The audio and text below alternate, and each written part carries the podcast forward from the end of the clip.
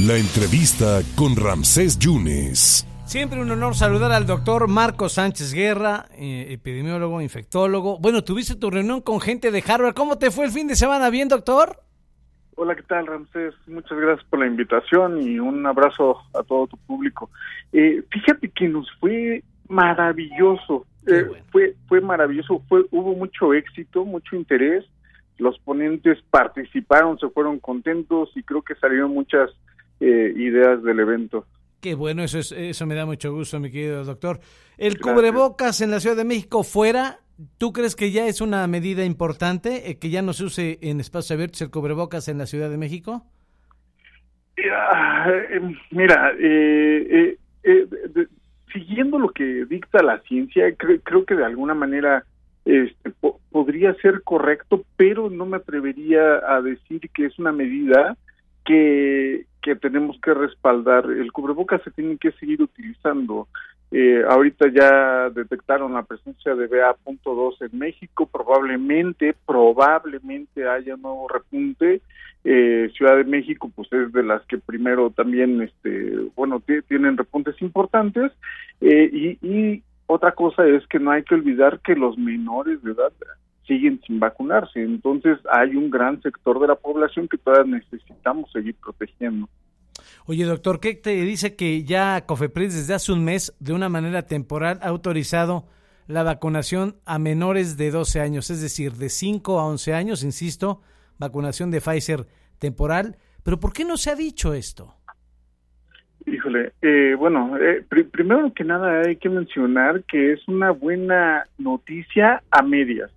¿No? Porque de nada sirve que COFEPRIS ya haya autorizado la vacuna para mayores de 5 años si no hay planes por parte del gobierno. ¿Y por qué no hay planes? El mismo subsecretario lo ha mencionado, pero también sabemos que no hay una, no hay contratos ni hay eh, mensajes de que vayan a renovar los contratos con Pfizer, que, que, que, a decir es la única vacuna autorizada tanto en Estados Unidos como ahora ya en México. Entonces me parece que, que, pues de COFEPRIS lo tenía que hacer, es, es, una institución eh, que, que, tarde o temprano lo tenía que hacer. Ahora el problema es que el presidente y la Secretaría de Salud quieran eh, llevarlo a cabo. ¿Tú crees que lo quieren utilizar como un instrumento de campaña, un instrumento electoral para lo que viene, o, o, no quieren vacunar porque, como tú dices, son sanos los, los, los menores y no lo necesitan? Eh, yo, yo me iría más por lo, por lo, por lo segundo, eso es lo que han estado manejando, porque mira, eh, eh, se, se, ha manejado mucho, por ejemplo, en medios o o en redes sociales que, que lo están guardando precisamente para, eh, este, ¿cómo se dice? Sí, algo eh, electoral, ¿no? Una promoción, difusión. De promoción, sí, perfecto. Pero este, pues no hay que olvidar también que ya desde el año pasado está autorizado para mayores de 12 años y la población de, de, más de 12 años tampoco está siendo vacunada. Eh, se han ganado miles de amparos, pero también la autoridad no ha hecho nada, ha, ha sido misa en ese sentido. Entonces, eh, yo descartaría que sea un tema de, de promoción política. Perfecto, ¿Tú, tú lo ves como que están viendo, ellos prevén que no es eh, lo idóneo que los niños estén vacunados porque no lo necesitan, digamos. Eh, pues yo creo que es un tema, sí, ideológico, Sí. Eh, y, sobre todo es de ideológico, porque podríamos decir, bueno, no, no hay recursos para eh, vacunar a este segmento de la población, sin embargo sabemos que, que sí hay dinero o poco, mucho, pero se está gastando en otras cosas, en, la refinería de Dos Bocas, eh, en este aeropuerto disque internacional, entonces eh, sí creo que es más una decisión política mal tomada.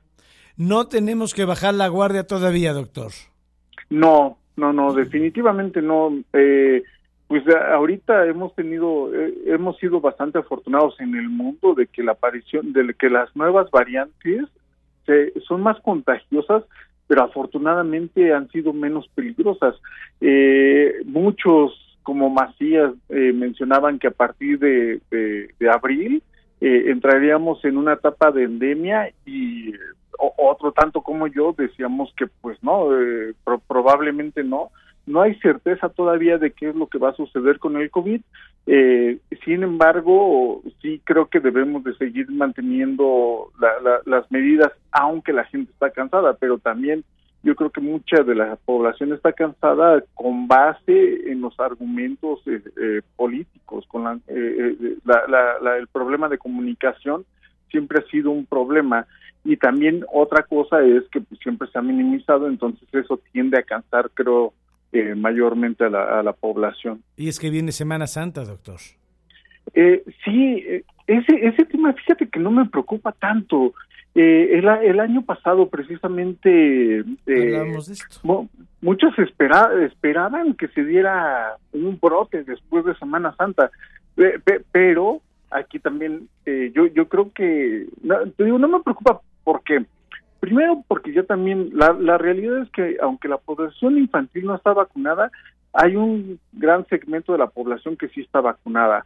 Segunda eh, pues ya la mayoría creo que eh, nos hemos contagiado al menos una vez eh, con COVID.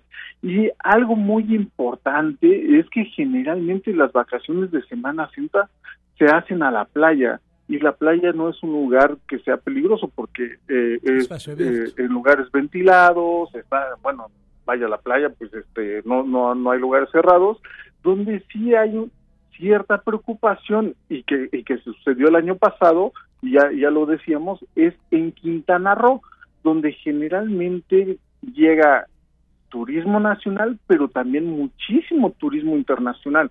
Y ya sabemos que desde hace varios meses no hay ningún control para que eh, al menos pedir que, que, la población extranjera entre al país con un certificado de vacunación. Entonces, esa interacción a, veces sí nos eh, podría causar un problema. Entonces, para cerrar y reiterar, doctor, el uso del cubrebocas es importantísimo y aunque digan las autoridades, sobre todo en la Ciudad de México, hay que seguir utilizando. Sí, sí, sí. Eh, bueno, mira, ahorita estoy platicando con ustedes que están en Veracruz, pero, por, ejemplo, ahorita, en este momento, hemos estado teniendo problemas eh, ambientales. Eh, es época de incendios y todo eso. Entonces, los cubrebocas también nos ayudan en cierta manera. Eh, no solamente se puede reducir el contagio de COVID, sino además eh, protegernos contra la contaminación. Entonces, eh, tiene, múltiples beneficios y yo creo que, o bueno, sugeriría a la población que sigamos utilizando el cubrebocas. Vaya, ya, ya, ya nos acostumbramos, eh, ya, ya sabemos qué es traer el cubrebocas, ya podemos hacer nuestra vida normal y, y, y, además eh, es para protegernos. Entonces, yo haría la invitación a, a continuar con el uso de cubrebocas. Doctor, te agradezco muchísimo tu generosidad. Muchísimas gracias, ¿eh? Al contrario, un abrazo, hasta luego. Muchas gracias al infectólogo, el epidemiólogo, el doctor Marco Sánchez Guerra, diciendo, bueno, están recomendando las autoridades ya el no uso allá en la Ciudad de México de cubrebocas. Él recomienda que sí se siga utilizando. De hecho, ya se sabe utilizar el cubrebocas a dos años de la pandemia. El doctor Marco Sánchez Guerra.